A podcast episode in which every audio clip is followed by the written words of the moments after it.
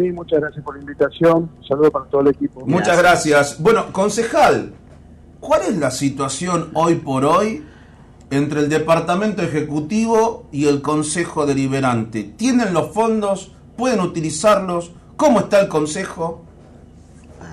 La verdad es que estamos un poco sorprendidos por los ataques vehementes que está sufriendo la institución, que recordemos que es un poder del Estado absolutamente independiente, avalado por la Constitución Nacional, y la verdad que, que es una gravedad institucional los ataques que estamos recibiendo de manera gratuita por parte de algunos funcionarios, ¿no? Pero bueno, estamos tratando de no contestar de esa misma manera, mm.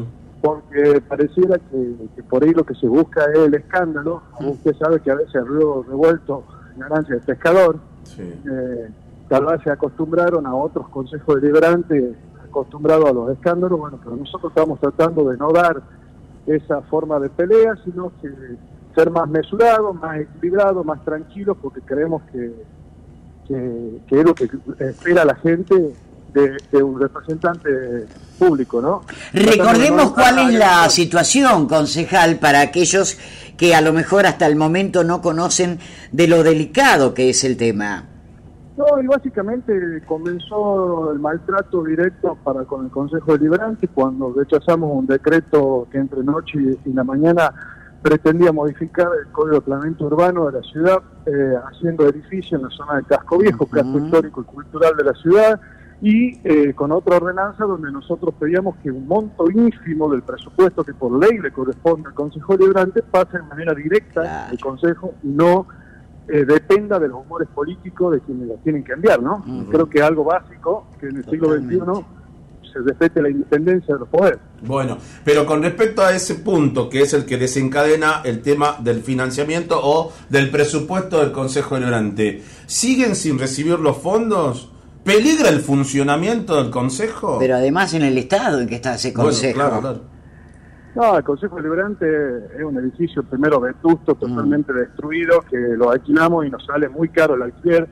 Eh, no conseguíamos otro lugar eh, con, de mejor calidad y que, nos alcance para alquilar y como tampoco conseguimos fondos para irnos a una casona hermosa que tenemos, eh, que había sido casualmente donada por Radio Nacional en la zona del Procreal, el barrio Procreal, sí, una zona abandonada a la que hay que hacerle muchas obras eh, bueno, no, no contamos con esos recursos para, para mudarnos para ahí, pero se cuentan con fondos mínimos, creo que 500 mil pesos llegaron, llegó este mes al Consejo Deliberante, que apenas alcanza para pagar los gastos fijos e incluso faltarían, digamos. Pero, pero bueno, eh, no, no, solo es el problema, ¿no? El problema también es que eh, hemos dado un, un golpe a un decreto muy importante que que pretendía modificar el Código de Proyecto Urbano a escondida, digamos, que tampoco había sido eh, notificado al Consejo Deliberante. Pero, pero perdón, concejal, ¿eso es lo que generó el enojo de Campero para que no le manden fondos? Sí, los fondos están llegando en cuenta gota, pero el problema, es lo que se pedía acá es que los fondos no dependan, como claro. el gobierno está marcando, del humor político del que lo tiene que enviar. Claro. ¿Me explico? Sí, sí, sí, sí. se molesta por algo, porque yo eh, volteé un decreto que para usted significaba algo importante y para nosotros significaba una agresión a la ciudadanía de Buena, y bueno, y decide no enviar los fondos, bueno, eso tiene que cambiar en cualquier poder del Estado. ¿Existe la posibilidad de que hagan, existe la posibilidad de que haya alguna presentación judicial? Y estamos tratando de evitar eso, estamos tratando, porque nosotros ya hicimos una ordenanza, somos los creadores de leyes, y las leyes deben ser cumplidas por el Poder Ejecutivo. La, ley ya está cumplida, ya está realizada por nosotros, la vetaron el día eh, de antes de ayer, creo, llegó el veto. Eh, nosotros el jueves vamos a presionar, insistiremos, rechazaremos el veto y bueno, quedará firme la ley y la ley la tiene que cumplir. Y sobre todo el Estado no puede hacer oído sordo a una ley dictada por un poder independiente. ¿no? O sea que falta la instancia de la insistencia del veto que llegó antes de ayer en la próxima sesión y en caso de que no acate, bueno, ya tomarán otras medidas. Sí, sí, sí.